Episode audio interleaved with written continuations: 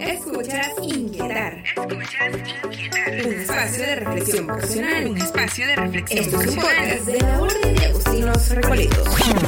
Para, para, para, para. ¿Esto no es una campaña de viento? Esto es Despertar.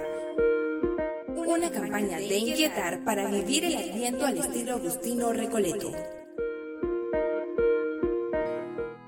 Hola, hola corazón inquieto.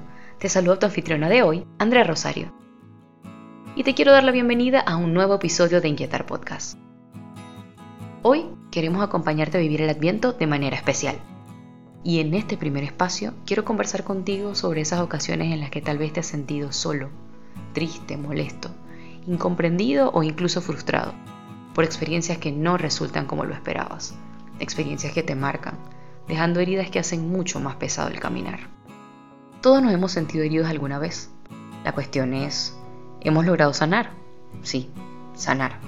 Porque toda experiencia nos marca, unas positivamente y otras de manera negativa.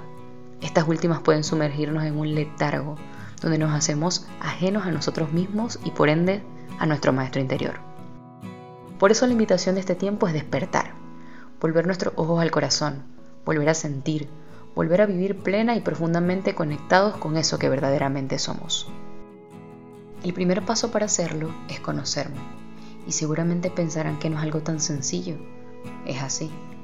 Conocernos resulta un trabajo para toda la vida, pero sin duda, este momento es propicio para darnos un espacio para el turismo interior, para mirar con nuevos ojos todo eso que hemos vivido, sobre todo aquello que nos dolió y preferimos no mirar más, eso que guardamos en el último cuarto de nuestro corazón con todas las cerraduras posibles, eso que esconde nuestra vulnerabilidad eso que de alguna manera u otra ha limitado lo que podemos ser, proyectar y entregar.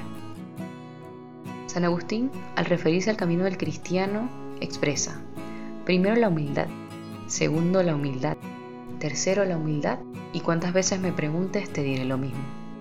Y es que se necesita humildad para reconocerse con luces y sombras, para reconocerse frágil y falible ante la vida. Se necesita valentía para disponernos a identificar qué heridas se han causado en nuestro corazón cómo eso ha hecho eco en toda nuestra existencia. Solo quien valientemente decide adentrarse en el camino de conocerse puede verdaderamente conectar con el maestro interior. Pensemos, ¿qué o mejor dicho quién es maestro? Maestro es la persona que guía, que moldea, que enseña, que forma. Entonces sería interesante preguntarnos, ¿quién o qué moldea, guía y forma mi existir? ¿Soy capaz de reconocer dónde yace el motor de mi vida? ¿O por el contrario me cuesta? Si este último es tu caso, te invitamos a emprender este viaje al interior, a cuestionarte, a volver tus ojos al corazón y reconocerte con la misericordia y humildad que Dios te regala, porque solo conociéndote podrás conocerlo a Él, el Maestro interior, que con sus manos nos forma y nos moldea como su mayor y más preciosa obra de arte. El tiempo de Adviento es por excelencia un momento para inquietar el corazón. Si llegaste hasta acá, compártelo, que nos escuchamos en una próxima entrega. Y recuerda, déjate inquietar, déjate inquietar.